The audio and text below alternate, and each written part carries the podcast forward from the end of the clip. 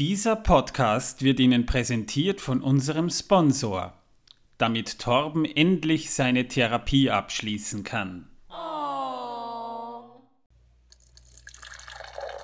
Zwergenbräu. Jetzt neu, auch mit Schlag. Nur echt mit 52 Zähnen.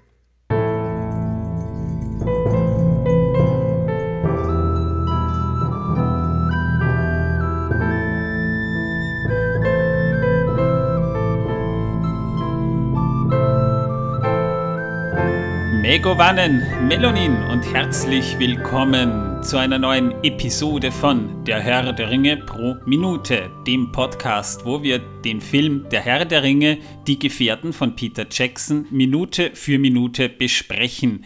Ich bin der Manuel, der Moderator dieses epischen Meisterwerks vor euch. Ich bin die Corinna. Ich freue mich auch, dass ich wieder dabei sein darf. Und ich bin der Martin. Alteingesessene kennen mich ja eh schon. Ja, und Torben ist heute nicht dabei.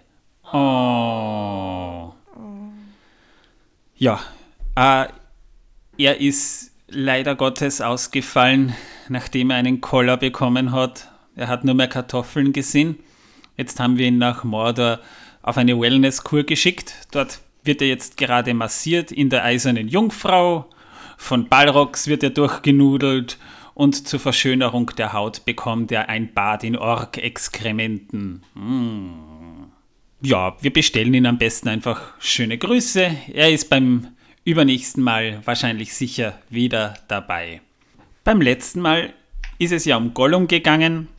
Wir erinnern uns, das ist dieser kleine graue Mini-Zwerg, von dem wir erzählt haben. Kenner werden mich für die Aussage nun hassen. Aber dazu gibt es auch eine Story, denn ich habe mal mit jemandem versucht, mich über Herr der Ringe zu unterhalten. Und die junge Dame, mit der ich mich damals unterhalten wollte, ich war jung, ich war Single, ich war notgeil, ich wollte halt übers Internet jemanden kennenlernen. Die hat nur so gesagt so, ah, der Herr der Ringe, das ist doch das mit diesem Kobold, mit diesem Golon, gell? Den mag ich. Ab dem Zeitpunkt ist das Date nicht mehr so gut gelaufen. ja, und um den ging es in der letzten Episode. Ihr wisst, was ich meine. In dieser Episode, ich habe es ja in der letzten Folge schon angeteased, geht es um den Ringfund. Ich meine, der Ring wurde ja schon vorher gefunden, aber der eigentliche Ringfund von Bilbo Beutlin steht heute im Zentrum. Deswegen erzähle ich jetzt mal, was in Minute 8, denn die besprechen wir, nun passiert. Wir sehen in einer Zeitlupensequenz weiterhin, wie der Ring über Steine herabpurzelt. Galadriel erzählt, der Ring verließ Gollum. Doch dann geschah etwas, was der Ring nicht beabsichtigt hatte. Er wurde von dem unwahrscheinlichsten Geschöpf gefunden, das man sich vorstellen kann. Von einem Hobbit, Bilbo Beutlin aus dem Auenland. Ja, da sehen wir eben, wie der Ring am Boden zwischen irgendwelchen dubiosen Knochen liegt, dann hebt eine Hand den Ring auf und wir sehen das erste Mal einen Hobbit im Film, nämlich Bilbo Beutlin, gespielt von Sir Ian Holm, wie er den Ring hochhält und einsteckt. Wir hören dann noch im Hintergrund Gollum fluchen und Gollum, ja, eben schimpfen, mein Schatz ist verschwunden ja, und dann sehen wir noch mal kurz eine Landschaftsaufnahme und Galadriel sagt, ähm, und bald wird eine Zeit kommen, da die Hobbits das Schicksal aller bestimmen werden. Das Bild geht vom Prolog über in die erste Aufnahme, die quasi in der Gegenwart der Handlung spielt, nämlich zu einer Landkarte von Mittelerde. Ja, passiert nicht sonderlich viel, aber auch da ist eigentlich einiges an Story dahinter, was die Leute, die jetzt, und davon gehen wir jetzt hier einfach mal aus, nur den Herrn der Ringe gesehen haben, nicht das Buch gelesen haben und auch die Filmtrilogie der Hobbit, Klammer auf, noch, Klammer zu, nicht gesehen haben.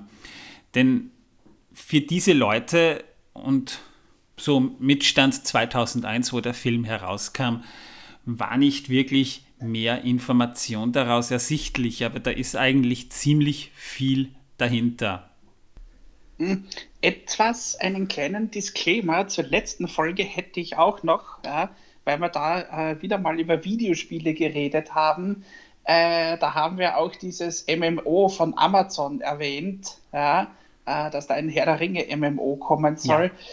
Leider Gottes hat sich dann herausgestellt am nächsten Tag, dass dieses MMO eingestellt wurde. Also, Stimmt. Ja, so, sorry dafür. Ja. ja. Na, wir haben die Aufnahme gemacht und ein paar Stunden später lesen wir das online am Sonntagmorgen. Eins der ersten Dinge, die ich in der Zeitung gelesen habe. Und dachte mir noch, ach du Scheiße. Beim, Schn beim Schnitt des Podcasts habe ich mir das dann schon gedacht, da wussten wir das ja noch gar nicht. Ja, es ist halt schade. Allerdings vielleicht auch besser so. Wer weiß, was passiert wäre. Wir haben ja schon ein Online-Rollenspiel zum Herrn der Ringe das ich selber lange gespielt habe und auch gerne wieder spielen würde. Aber da ist der aktuelle Stand, dass ein Grafik-Update und eine Kompatibilität zu Konsolen wie PS5 und Xbox kommen soll. Zurück zum Hobbit. Also der Hobbit ist quasi die Handlung, in der wir uns gerade noch kurz in diesem Prolog befinden spielt im Jahr 2941 des dritten Zeitalters. Und Bilbo Beutlin ist halt ein Hobbit, der lebte genügsam in seiner Hobbithöhle, bis dann eines Tages eben ein Zauberer auftauchte mit 13 Zwergen, die plötzlich quasi vor seiner Haustür standen. Das ist die ganz, ganz kurze Zusammenfassung und haben quasi Bilbo mehr oder weniger dazu versucht zu überreden, auf ein Abenteuer zu gehen, um das Zwergenkönigreich von einem Drachen zu befreien. Kurz, also lange Rede, kurzer Sinn. Bilbo kam nach einigem Zögern mit und während dieser Abenteuer kamen sie ins Nebelgebirge. Dort wurden sie von, dort wurden sie von Orks überfallen. Und Bilbo ging während dieses Überfalls verloren, verirrte sich in eine der ganz tiefen Höhlen und fand dort unten einen Ring. Den hat er sich eingesteckt und dann trat ihm eine Kreatur gegenüber, die eben auch mit sich selbst gesprochen hatte, äh, schon lange da unten gewohnt hatte. Und diese Kreatur versuchte eben Bilbo zu fressen. Bilbo war aber gewitzt und hat gesagt, nö, das kannst du oder du kannst mir helfen und wir streiten das untereinander aus. Gollum ist darauf eingegangen und man hat dann eben beschlossen, man gibt sich Rätsel auf und der Erste, der das Rätsel nicht weiß, hat verloren. Was Bilbo zum damaligen Zeitpunkt noch nicht wusste, Gollum war mit den Hobbits verwandt und Rätsel waren ihm jetzt kein nichts Unbekanntes und da war auch noch ein bisschen Hobbit-Ehre in ihm, denn niemand schummelt bei einem Rätselwettstreit. Man hat sich dann eben Rätsel aufgegeben und die Rätsel wurden eben auch immer schwieriger und als Bilbo aber dann schließlich kein Rätsel mehr einfiel, äh, hat Gollum gesagt, stell uns eine Frage. Und das hat Bilbo eben wörtlich genommen. Da hat er eben selbst ein bisschen geschummelt, aber innerhalb seiner Elben, äh, Hobbit-Ehre ging das noch und hat Gollum gefragt, was habe ich in meiner Tasche? Und nachdem Gollum das beim dreimal Raten nicht erraten konnte, hat Bilbo quasi gewonnen. Und Gollum musste ihn quasi ziehen lassen. Und dann hat Gollum aber gemerkt, wie er zurück zu seiner Insel paddeln wollte, um sich den Ring zu holen, um Bilbo unsichtbar doch noch zu überfallen, damit er ihn fressen kann. Der Ring ist weg und ist dann erst draufgekommen, der Ring, den hat der Hobbit in seiner Tasche. Nur zu dem Zeitpunkt ist Bilbo weiter herumgeirrt und versuchte eben aus dieser Höhle rauszukommen. Und auf diesem Weg ist dann eben Gollum ihm nach. Und Bilbo hat eben mehr oder weniger versehentlich den Ring übergestreift und wurde unsichtbar und Gollum konnte ihn nicht mehr sehen und Bilbo hätte halt als er das gemerkt hat, die Gelegenheit gehabt, Gollum zu töten mit seinem Schwert, das er damals hatte, namens Stich. Das wird auch im Herrn der Ringe noch wichtig werden. Aber er hat es dann gelassen. Er hatte irgendwie Mitleid mit diesem Geschöpf und ist dann quasi aus dieser Höhle entkommen. Das ist ein wichtiges Kapitel in der Geschichte der Hobbits oder vor allem in der Hobbit, denn dieses Kapitel hat den Weg für den Herrn der Ringe ja erst bereitet. Jedenfalls, Bilbo wurde mit den Zwergen und Gandalf wieder vereint, die sind den Orks entkommen, haben noch einige Abenteuer erlebt, konnten den Drachen auf Umwegen besiegen. Die Zwerge bekamen ihr Königreich zurück und Bilbo kam nach einem Jahr zurück ins Auenland mit vielen Schätzen und Geschenken aus seinen Abenteuern, die teilweise auch im Herrn der Ringe noch von Bedeutung sein werden. Mehr möchte ich über den Hobbit jetzt eigentlich nicht sagen, denn das war das Relevante für den Herrn der Ringe, sofern ich jetzt nichts vergessen habe. Ich meine, ich habe natürlich den Herrn der Ringe vorher gelesen, aber habe dann doch irgendwann mal eine annehmbare Ausgabe des Hobbits gefunden und wir haben, glaube ich, hier alle den Hobbit gelesen. Ja, vom Hobbit gibt es ja auch zwei Übersetzungen sogar. Ja. Mehr. Ja, also, also es gibt die, die, die erste deutsche Übersetzung, ja, das war die von Walter Scherf. Ja, äh, und dann gibt es eine modernere, das ist die von berüchtigten Wolfgang Krege, ja, der auch den Herrn der Ringe neu übersetzt hat. Ja, wobei die meisten sich allerdings einig sind, dass er es beim Hobbit besser hingekriegt hat, ja, als beim Herrn der Ringe, die Übersetzung. Also ich, ich kenne die, die neuere Übersetzung, ich habe die vom, vom Kriege gelesen. Die alte, die, die von Walter Scherf, die meistens dann auch äh, mit der kleine Hobbit ja, ähm, ähm, übertitelt ist, die habe ich leider nicht gelesen. Ja. Ja, äh, ich komme schon mit dem Titel Der kleine Hobbit nicht ganz zurecht, weil es ist ein Hobbit. Es ist ganz klar, dass er klein war. Ne? Ja. Also, Ja, es stimmt. wäre so, als würde ich ein Buch schreiben, Der runde Ball, Super. der ja. eckige Würfel. Ja, genau. Also, Und mir ist auch aufgefallen, bei Audible gibt es ja das Hörbuch vom Hobbit und auch ein Hörspiel. Kann es sein, dass das Hörspiel eher für Kinder gemacht worden ist? Ich habe nur mal kurz reingehört ins Hörspiel, aber komplett habe ich das Hörbuch gehört. also es ist noch die alte Übersetzung vom Schärf, die du da jetzt meinst. Ähm, Beim Hobbit, also ich habe die Kriege-Übersetzung gelesen, denn es gab damals, das war 1998, also ich hatte den Herrn der Ringe ein Jahr zuvor das erste Mal gelesen, eine Ausgabe, da waren der Hobbit und der Herr der Ringe im Schuber. Und zwar so sieben Bände waren da drin, denn da waren die einzelnen Bücher vom Herrn der Ringe auch aufgesplittet drinnen. Und das war die erste Ausgabe mit dem Hobbit, mit der Übersetzung von Wolfgang Kriege tatsächlich sogar. Und die habe ich mir dann tatsächlich zum Geburtstag gegönnt und habe dann damals den Hobbit das erste Mal gelesen.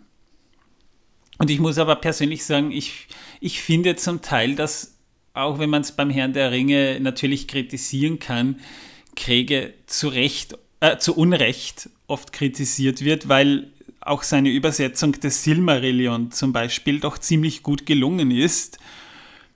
Und ich meine, einige Entscheidungen bei der Übersetzung des Herrn der Ringe kann man kritisieren, andere aber wiederum nicht. Also er hat es nicht überall schlecht gemacht, sondern hauptsächlich bei dem Teil mit den Hobbits. Weil wenn man sich den Hobbit durchliest, wo es ein bisschen gewöhnungsbedürftig ist, aber das liegt eben auch am Schreibstil, den Tolkien damals hatte, äh, so schlecht ist die Übersetzung eigentlich nicht geworden und man kann eigentlich sagen, was man will, aber sie war schon gut. Also ich kann eigentlich nicht wirklich was kritisieren daran. Mir gefiel das Kinderbuch jetzt nicht so gut wie Der Herr der Ringe. Ich habe mir halt mehr erwartet, weil ich halt den Herrn der Ringe schon vorher gelesen habe. Aber rückwirkend betrachtet, es ist das, was es ist. Und das ist schon ganz in Ordnung so. Geht mir genauso. Mm, Und der Es gibt da ja- Tolkien, wollte, der Tolkien wollte ja den Hobbit ursprünglich für seine Kinder schreiben, oder? Ja, zu der Geschichte um das Buch komme ich ja dann noch. Mhm. Äh, kleiner Tipp noch von mir, ja, äh, wer sich den Hobbit mal im englischen Original geben möchte, ja, äh, da gibt es seit Ende letzten Jahres eine englische Lesung, ja, die vom Andy Serkis, also der, der ein Gollum auch spricht, äh, in, den, in den Herr der Ringe-Filmen und in den Hobbit-Filmen natürlich, äh, die von ihm gelesen wird. Ja. Und die kann ich sehr empfehlen, die ist wirklich überaus gut gelungen. Ja. Okay. Muss ich mal probieren, ja. Yep. Gibt's auch auf Audible. So, und jetzt lassen wir die Werbeeinschaltungen. Na, es ist ja auch gut für die Hörer hier, weil die wollen ja, Ja. vielleicht auch wissen, wo sie das Zeug herbekommen. Den guten Ja. Stoff. Genau, den besten. Der Hobbit hat ja doch eine gewisse literarische Geschichte auch hinter sich, weil es ja der Grundstein zum Herrn der Ringe ist. Ist es auch wichtig, das kurz anzusprechen. Der Hobbit entstand durch Zufall. Tolkien war ja Oxford-Professor und er hat mal äh, Hausaufgaben quasi korrigiert. Also Arbeiten hat er sich angeguckt und hat sie entsprechend dann bearbeitet und benotet. Und man kann sich vorstellen, vor allem in der Sprachwissenschaft kann es damit unter ziemlich langweilig zugehen. Und Tolkien war ja doch ein fantasievoller Mensch und er fand eines Tages, als er das eben gemacht hat und ihm langweilig war, ein leeres Blatt Papier zwischen den Aufgaben. Und er begann darauf, nebenbei herumzukritzeln und daraus entstand dann der Satz In a hole in the ground there lived a hobbit. In einem Loch im Boden, da lebte ein Hobbit. Ja, und er schrieb dann immer wieder mal so nebenbei weiter, weil, wie Corinna schon gesagt hat, er hat es zu Beginn für seine Kinder geschrieben, damit er ihnen abends was vorlesen kann. Also er war ja ein Geschichtenerzähler, der Tolkien. Er kannte auch viele Märchen und viele Sagen, die er den Kindern erzählt hat. Er hat zu Weihnachten auch immer Briefe als Weihnachtsmann quasi an die Kinder geschrieben, wurde auch später veröffentlicht. Eine sehr charmante Geschichte. Ja, und für die Kinder hat er eben dann auch begonnen, den Hobbit zu schreiben. Und das gab er dann aber natürlich auch Freunden und Bekannten zu lesen und die haben aber dann gesagt, ey, das ist gut, das könntest du eigentlich auch veröffentlichen. Und er war doch auch ein bisschen eitel. Er mochte solche Komplimente. Er ist halt ein britischer Sir. Natürlich, da ist man dann nett zueinander. Und er hat es dann tatsächlich 1936 eingereicht. Er schickte es an Stanley Unwin und der gab es dann seinem Sohn zu lesen. Alan Unwin, glaube ich, hieß er. Und der hat als Junge schon eben Bücher für seinen Vater gelesen und er las den Hobbit und das Buch gefiel ihm. Und er schrieb eben, das Buch ist spannend geschrieben und sollte eigentlich jedem Kind von fünf bis neun Jahren gefallen. Und das reichte eben dem Verleger Unwin schon, dass er das Buch dann eben 1937, genau genommen am 21. September 1937 veröffentlichte. Damals noch so, es war ja so die Zeit eben vor dem Zweiten Weltkrieg, da waren Bücher noch teurer als heute, gerade mal so 1000 Stück, 1000 Exemplare. Damals war das ja nicht so wie heute, dass du wirklich äh, Bücher um die Ecke zu Hunderten oder zu Tausenden haben kannst, sondern damals hat man Bücher tatsächlich eben noch verliehen, wenn es jemand hatte, weil Bücher waren nicht billig und äh, da waren die Startauflagen nicht sonderlich hoch. Aber das Buch war doch ziemlich erfolgreich zur damaligen Zeit schon und schließlich versuchte Stanley Unwin Tolkien zu überreden, eine Fortsetzung zu schreiben. Tolkien, der ja eben in Mittelerde mehr oder weniger ja zu Hause war. Es war seine mythologische Welt und in der spielte dann letztlich ja auch der Hobbit. Hat dann eben begonnen, den Herrn der Ringe zu schreiben. Nur das war ja dann kein 400-seitiges Buch wie der Hobbit, sondern das wurde dann wirklich 17 Jahre lang geschrieben und ist immer größer und größer geworden. Und das Buch kam eben 1938, circa ein halbes Jahr später, auch in Amerika auf den Markt. Und 1938 sollte es zum ersten Mal ins Deutsche übersetzt werden, aber da hat sich dann Tolkien dagegen gestemmt, nachdem er äh, seine nicht-jüdische Existenz hat nachweisen sollen. Also, was damals also er, er, er hat abgelehnt, äh, weil der deutsche Verlag hat einen ARIA-Nachweis von Tolkien äh, gefordert. Ja, und den wollte er natürlich nicht machen lassen. Natürlich, ja. klar. Ja. Und das spricht dann letztendlich dann auch wieder für Tolkiens Idealismus, denn seine, seine Eitelkeit stand dann doch ein bisschen unter seinen Idealen. Er hat im Ersten Weltkrieg ja letztendlich auch gegen die Deutschen gekämpft, obwohl er ja jetzt ein Fan der deutschen Sprache war, aber da war dann doch vom Zeitgeist her doch eine ziemliche äh, Geladenheit. Und da hat sich dann Tolkien eben doch nicht so weich kriegen lassen. Also äh, es hat dann ja dann tatsächlich noch bis 1957 gedauert, bis dann der Hobbit, oder in dem Fall dann der kleine Hobbit, äh, dann auf Deutsch erschienen ist, in, eben in dieser ersten Übersetzung von Walter Scherf. Ja. Also wirklich 20 Jahre hat es dann gedauert, bis es dann auf Deutsch auch verfügbar war. Ja. Kleiner Hobbit und der große Zauberer hieß die erste Übersetzung. Richtig, genau, ja. Gab damals mehrere Ausgaben auch mit verschiedenen Illustrationen dazu, ähm, die doch ziemlich schön waren. Das kann man ruhig sagen. Also als Kinderbuch war das Ganze eigentlich doch eine gute Entdeckung. Beim Herrn der Ringe dauerte es ja dann doch noch etwas länger, bis die Übersetzung rauskam nämlich 1969. Das heißt, der Hobbit war schon überall verbreitet, aber der Herr der Ringe war in Deutschland dann weitgehend noch unbekannt vor der ersten Übersetzung. Und das ist schon interessant, dass da auch nochmal zwölf Jahre dazwischen liegen. Ich hätte mir das natürlich anders gewünscht, aber ich habe damals auch noch nicht gelebt. Obwohl wir ein paar ältere, nette Herren sind. Ja. So alt sind wir dann doch nicht. Ja, das ist ja, jawohl, ja. Ja. Also, der kleine Hobbit, viele kennen das Buch auch noch als der kleine Hobbit. Ich kenne es immer nur als der Hobbit. Und die Übersetzung von Wolfgang Krege war auch die erste beim Verlag Klettkotter, der ja eigentlich den Rest von Tolkiens Werken mehr oder weniger sowieso schon vermarktet hat und vertrieben hat. Und es war doch ein bisschen wie ein Homecoming. Auch eine notwendige Neuübersetzung, wenn du mich fragst.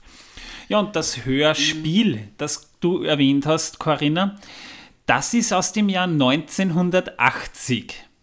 Das ist tatsächlich noch nach der alten Übersetzung.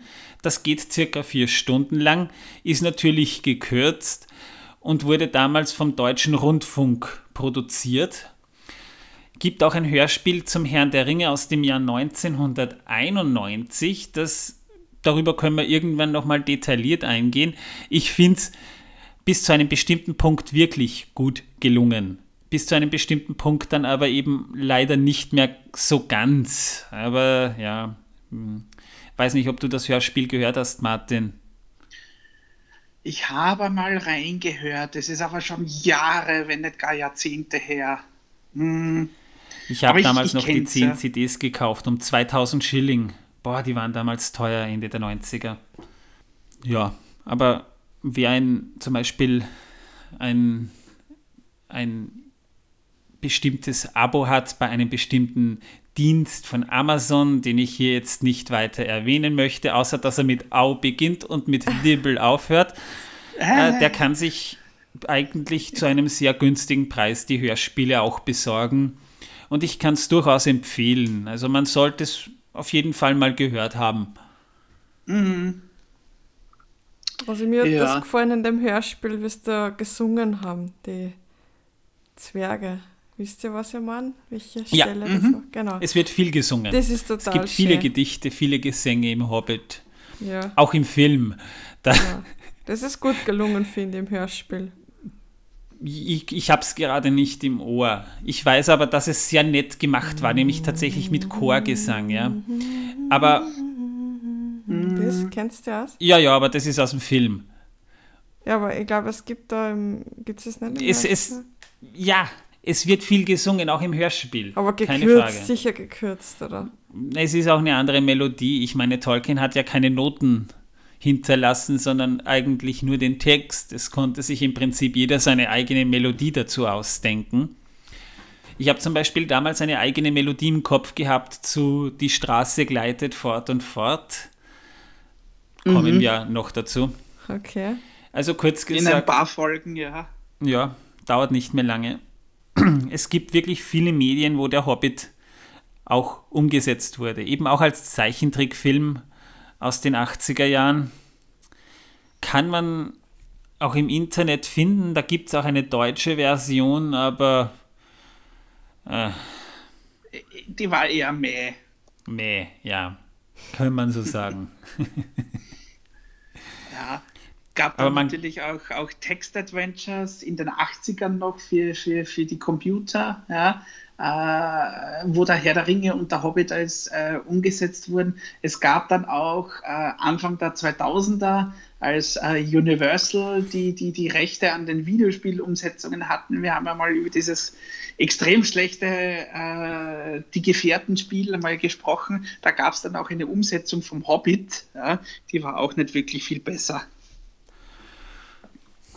Ja, ist mir auch noch bekannt, stimmt, ja. Vom Hobbit gab es ja auch was. Vivendi, glaube ich, hat das damals umgesetzt. Ja, genau. Äh, es gab dann aber tatsächlich noch eine bessere Umsetzung vom Hobbit in Videospielform. Äh, die kam nämlich im Fahrwasser der Verfilmungen dann raus. Das war dieses Lego der Hobbit. Das Problem war allerdings bei dem Spiel nur, äh, das musste nämlich zu einem bestimmten Zeitpunkt fertig sein und hat nur die ersten zwei Filme behandelt. Und der dritte Film sollte dann ursprünglich nachgereicht werden als äh, Download. Äh, äh, das ist dann aber eingestellt worden, so dass das Spiel bis heute unvollständig ist. Oh, Schade. Ja, ja. Die Lego-Versionen von Hobbit und Herr der Ringe sind tatsächlich noch eine der besseren Videospielverfilmungen. Videospielumsetzungen. Äh, ja, sorry. Äh, kleiner, kleiner Fun Fact: Wir haben vorher äh, über, über die Verfilmung von Mortal Kombat geredet. Ja? Äh, deswegen ist der Mandeln da noch ein bisschen im Flow drin. Ja? Ja, nicht nur. Ich hoffe nur, es kommt keine Lego-Version von Mortal Kombat raus. Ja, mit so, so roten Lego, Lego-Bröckchen als, als Ja. bei den Fatalities. Das wäre geil.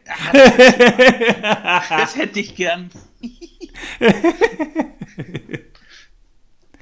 Ja, warum nicht? Ich stelle es mir gerade vor. Das könnte schon ganz lustig werden. Ja, du könntest du bitte mit, der, mit, der, mit dem Hochladen von der Folge noch ein bisschen warten. Ja? Ich glaube, ich möchte mir das vorher noch patentieren lassen, bevor das mir weggeschnappt wird. Gleich morgen. Okay. Gleich Ja, morgen. gleich morgen. ja, passt. Gut, kommen wir wieder zurück zum Hobbit. Oh Gott, ja, bitte.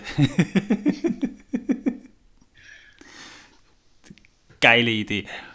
Ja. Die Idee hatte ich nämlich eigentlich auch gerade, als du das mit den Bröckchen gehabt hast, hatte ich das gerade so vor mir im Kopf drinnen. Also das ist gerade richtig schön. Ja, let's be serious. Ähm, es gibt ja eigentlich auch einen mythologischen Bezug bezüglich dieses Rätselwettstreits, den wir ja im Hobbit nun erlebt haben. Das ist ja dann eher dein Metier. Nicht nur einen, ja, ähm, und zwar, ja, ähm, und zwar, äh, es ist nämlich folgendermaßen, ja, ähm, worauf äh, sich der Tolkien da eher bezogen hat, ja, ist, dass es, äh, ja, wenn ich das jetzt da aussprechen könnte, wie heißt das, Wafbrut, Onnismal oder so ähnlich, ja, das ist ein Lied aus der Edda, ja, geht es um den, den Riesen äh, Wafrutnir, ja, äh, der äh, von, von Odin zu einem Wettstreit rausgefordert wird. Ja. Äh, der Odin wollte halt herausfinden, wie schlau dieser Riese ist. Ja. Äh, die messen sich dann halt in einem Rätselwettkampf. Also ein IQ-Test sozusagen. Richtig genau. Ja. Äh, der bekannteste Rätselwettstreit in der Mythologie ist aber tatsächlich ein anderer und der kommt dann wieder aus der griechischen Mythologie. Ja.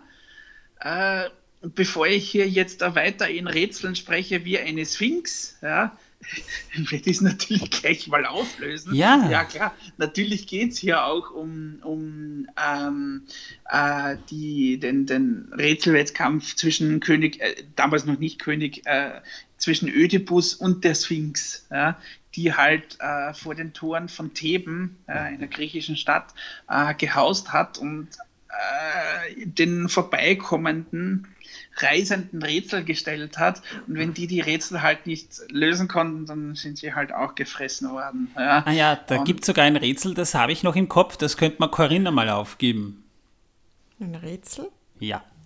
Welches Wesen hat morgens vier Beine, mittags zwei Beine und abends drei Beine. Ich weiß es. Ich sag nichts. Es kommt aus dieser Sage, das Rätsel. Okay. Morgens vier Beine, hast du gesagt, gell? Ja. Mittags, Mittags zwei Beine zwei. und abends drei Beine. Um es mit den Worten des Fernsehclowns Enrico zu sagen, soll ich sagen? Ich sag nicht. Du weißt aber schon, dass er dann zusätzlich noch gesagt hat, ich singe viel, viel lieber. Ja, aber ich sing nicht. Ich, ich auch nicht. Nein, die Antwort, sonst dauert der Podcast hier noch Stunden, kommt am Ende der Folge, wenn du es bis dahin nicht gelöst hast. Ah ja. Das schreiben wir uns auf, dass wir es nicht vergessen. Ja, äh, um, um das Ganze noch kurz abzuschließen, Ödipus hat das Rätsel gelöst, die Sphinx hat sich dann danach äh, umgebracht, ja, und Ödipus wurde dann halt äh, von den Bewohnern von Theben dann halt zum neuen König äh, erkoren. Ja. Cool. ja, Wissen wir Bescheid. Also- jawohl, genau so ist es. Vielleicht hast du noch einen Tipp. Manuel. Denk einmal nach. Morgens vier, mittags zwei, abends drei. So, beginnen wir jetzt mal wieder mit Geschichtsstunde. Denn der Hobbit hatte dann im Prinzip seine Geschichte weitererzählt. Der Drache wurde getötet und das, die Stadt Tal wurde letztendlich wieder besiedelt. Im Jahr 2944, also zwei Jahre nachdem Bilbo wieder im Auenland zurückgekehrt war und drei Jahre nachdem Smaug getötet wurde, beginnt Bart Tal eben wieder aufzubauen. Zu dieser Zeit hat dann eben auch Gollum, der eben seinen Ring suchte, das Nebelgebirge verlassen und suchte nach dem diebischen Beutlin. Im Jahr 2948 wird Theoden geboren. Im Jahr 2951 des dritten Zeitalters begegnet Aragorn in Imladris Arwen zum ersten Mal. Die kam gerade aus Lothlorien zurück und hat sich eben in sie verliebt. Da gibt es dann eben auch eine nette Backstory, die man in den Anhängen des Herrn der Ringe findet. Kommen wir zu einem anderen Zeitpunkt sicherlich noch genauer dazu, weil das ist eigentlich eine sehr wichtige Handlung, die im Buch eher hintergründig behandelt wird, im Film aber doch recht vordergründig, was ich eigentlich ganz gut so fand. Im Jahr 2953 tritt der Weiße Rat zum letzten Mal zusammen. Danach beginnt Saruman sich in Isengard zu verschanzen und den Turm Orthanc dort immer mehr zu befestigen. Im Jahr 2968 wird schließlich Frodo geboren. Zehn Jahre später im Jahr 2978 wird Boromir geboren und im Jahr 2980 verloben sich Aragorn und Arwen in Caras Galathon in Lothlorien schließlich und schwören sich ihre ewige Liebe.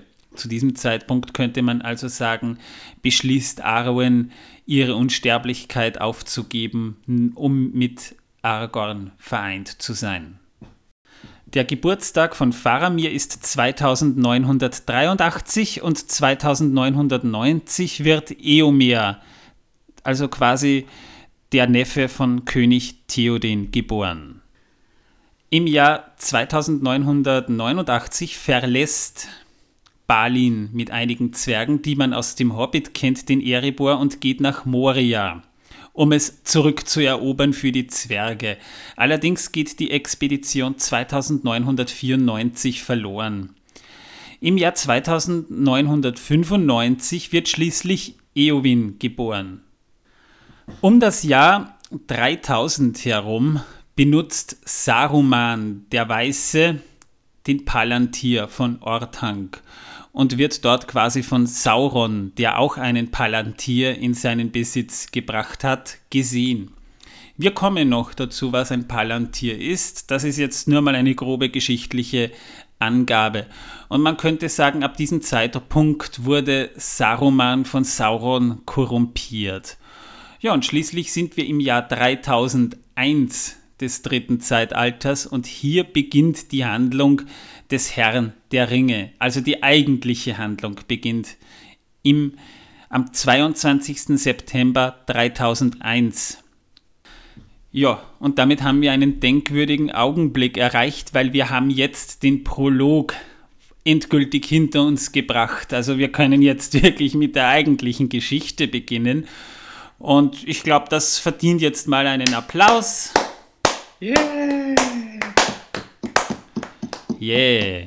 Es hat doch einige Stunden gedauert. Das hätte ich jetzt gar nicht geglaubt, dass wir doch so lang eigentlich die ganze Zeit sehr, sehr viel Information da eigentlich hatten.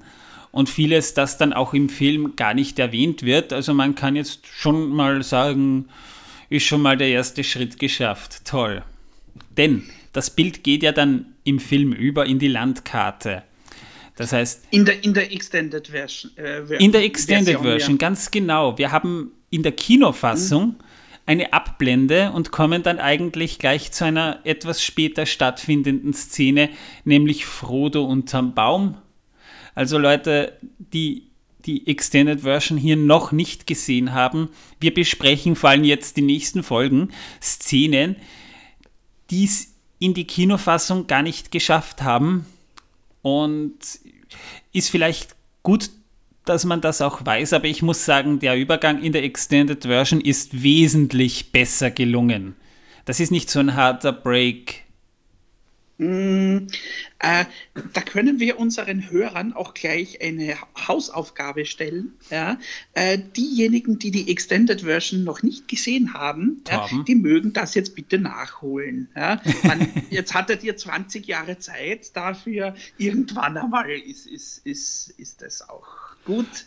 Und man muss, sollte mal damit anfangen.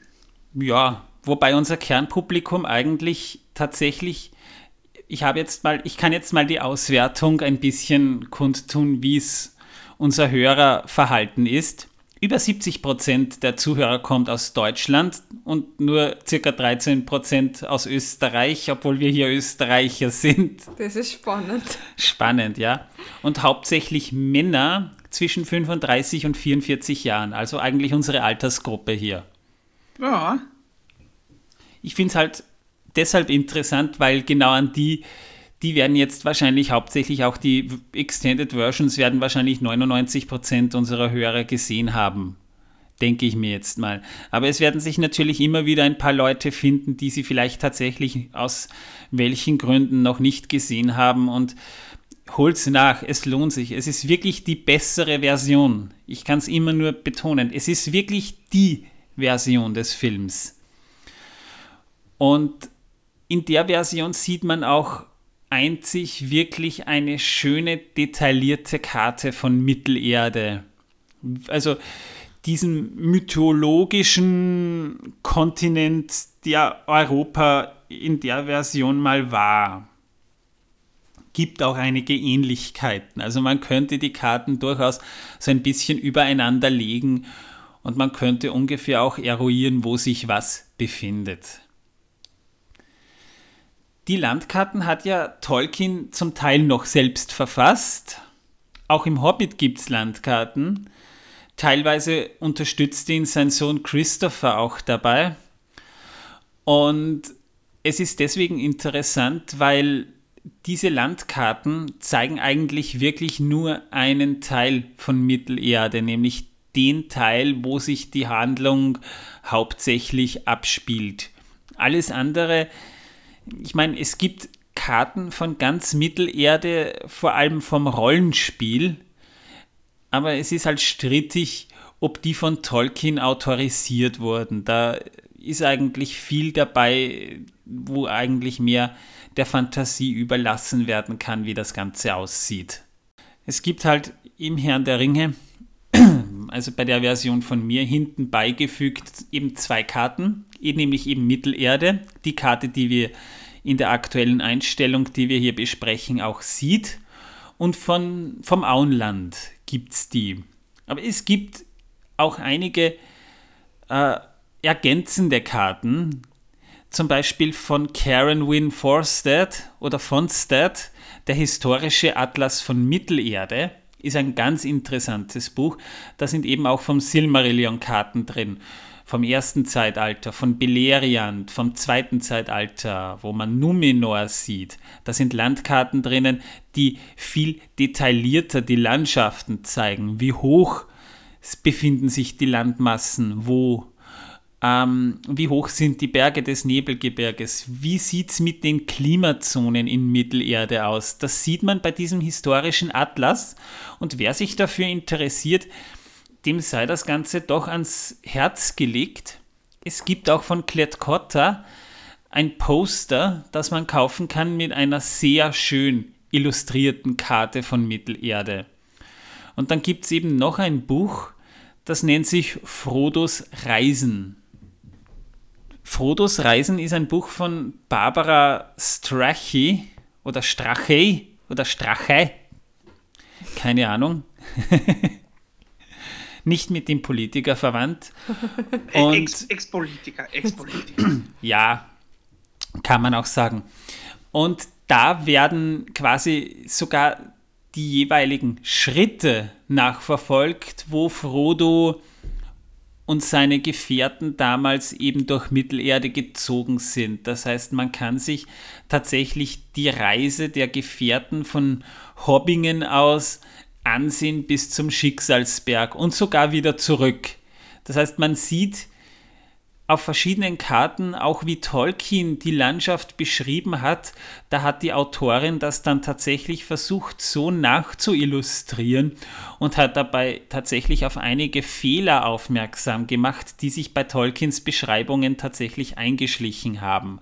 Nämlich, dass manche Landschaftsbeschreibungen nicht mit der Topografie übereinstimmen, wie sie Tolkien auf seinen Landkarten verfasst hat. Das ist wirklich interessant. Das könnt ihr euch eben tatsächlich online besorgen oder im Buchhandel be beziehen.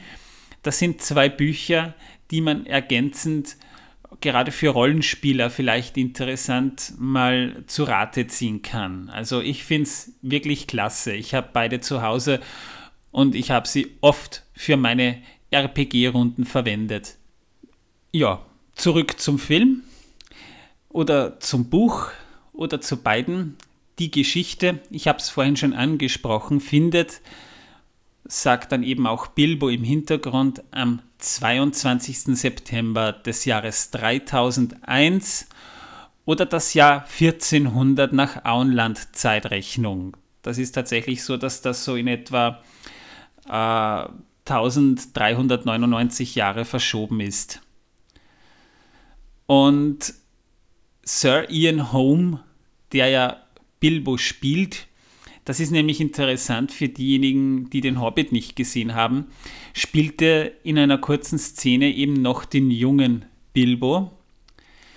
Und sie haben ihn im Prinzip nur mit Make-up und Klebeband für diese eine Szene verdünnt.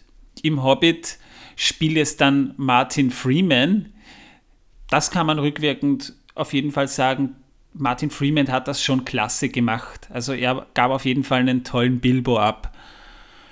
Aber in der Szene gab es Martin Freeman noch nicht. Deswegen übernahm das eben Sir Ian Holm.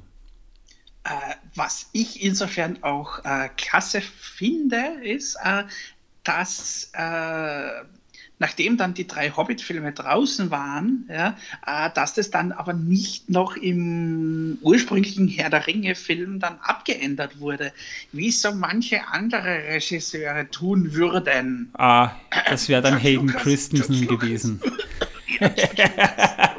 ja. Ja, genau. Ja. also, also, ja, das finde ich cool, dass das dass, nicht geändert wurde. Ja. Nein. Man hätte man machen können, hat man aber zum Glück nicht gemacht.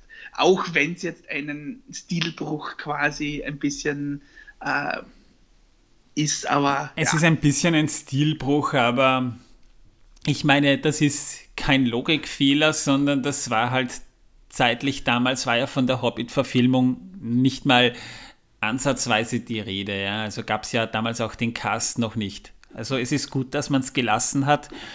Peter Jackson hat ja auch, das kann man jetzt abschließend ruhig mal sagen, nicht diesen George Lucas Flow gehabt für die 4K-Auswertung des Filmes, dass er jetzt die Effekte überarbeitet hat. Peter Jackson hat aber für die 4K-Auswertung von Hobbit und Herr der Ringe nur eines gemacht.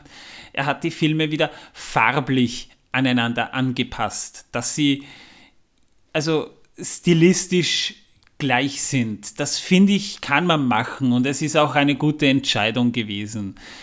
Denn gerade wenn man sich die Gefährten ansieht, da, hab, da haben wir ja doch drei Versionen.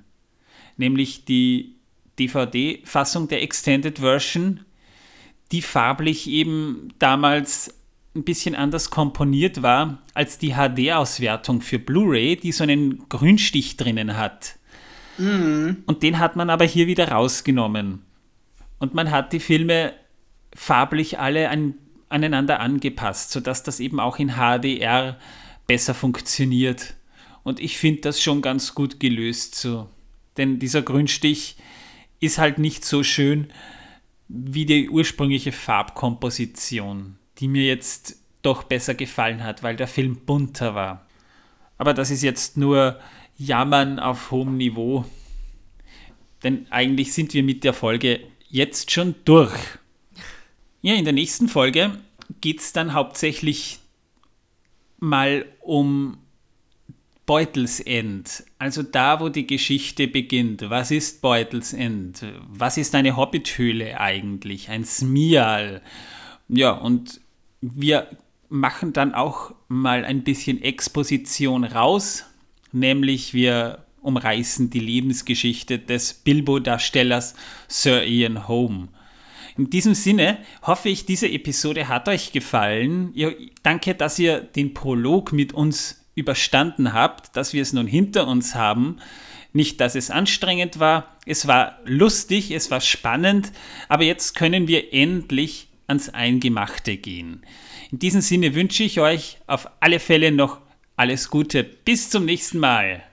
Moment, wir müssen das Rätsel noch auflösen. Ah, oh. ich komme nicht drum herum. Sie haben es leider nicht vergessen. du wärst kein guter König. Wir sind verloren. Die Sphinx hat uns.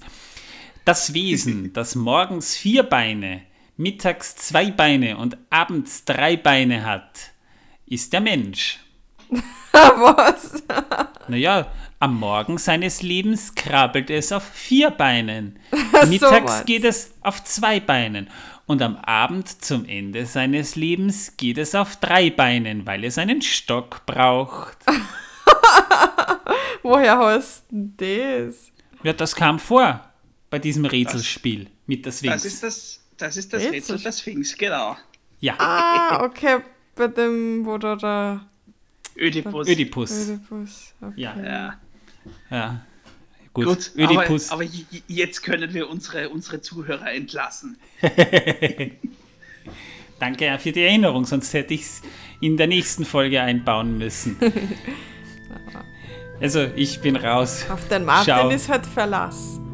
Ja, genau. Passt. Ich, ich wünsche euch noch was. Unsere, unsere geneigten Zuhörer und Zuhörerinnen. Ciao.